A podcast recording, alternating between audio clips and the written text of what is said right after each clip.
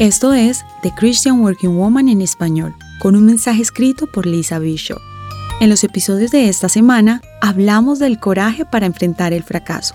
Y hoy quiero hablar del valor que se requiere para permanecer en una comunidad que sigue a Jesús.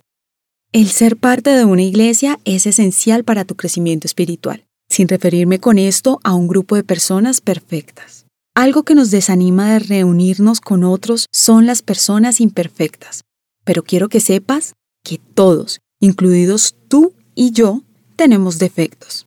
Dios sabe que todos estamos en el proceso de ser transformados de acuerdo a como se nos enseña en la Biblia en 2 Corintios 3:18 que dice, El Señor, quien es el Espíritu, nos hace más y más parecidos a Él a medida que somos transformados a su gloriosa imagen.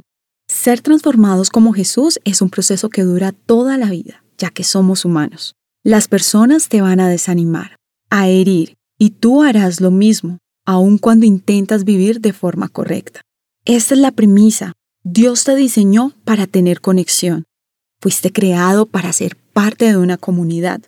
No puedes crecer aislado. Necesitas amigos y mentores. Necesitas compañeros para el viaje. Permanecer requiere de valor, debido a que las relaciones profundas, íntimas, transparentes y auténticas son las que requieren ir por debajo de la superficie y abrir la puerta a la vulnerabilidad.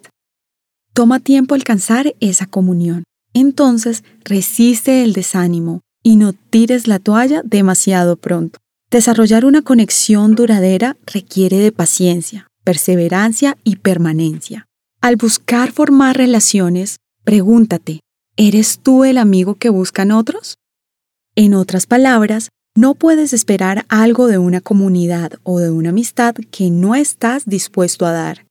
Si quieres estar con personas generosas, amables, que no sean egoístas, sino más bien amorosas, confiables y leales, responde, ¿representas tú esas mismas cualidades? A veces tenemos altas expectativas de otros, pero no estamos dispuestos a levantar nuestra propia vara de medida. No esperes que otros te busquen. Toma tú el primer paso. Invita a alguien a tomar un café o a almorzar. Encuéntrense en la iglesia y siéntense juntos. Es tentador esperar hasta que alguien te busque, pero creo que entiendes el punto. Ten tú la iniciativa. Requiere de valor permanecer en comunidad y sé que te han herido en el pasado o te consideras tímido y es duro salir del cascarón. Pero un buen primer paso es, si estás conectado en la iglesia virtualmente, asiste de manera presencial, codéate con la gente y mira a quien Dios pone en tu camino.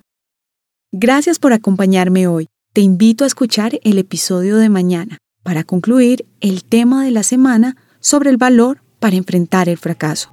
Encontrarás copia de este devocional en la página web de christianworkingwoman.org y en español por su presencia radio.com. Búscanos también en tu plataforma digital favorita. Estamos como The Christian Working Woman en español. Gracias por escucharnos. Les habló Daniela Martínez, con la producción de Catherine Bautista.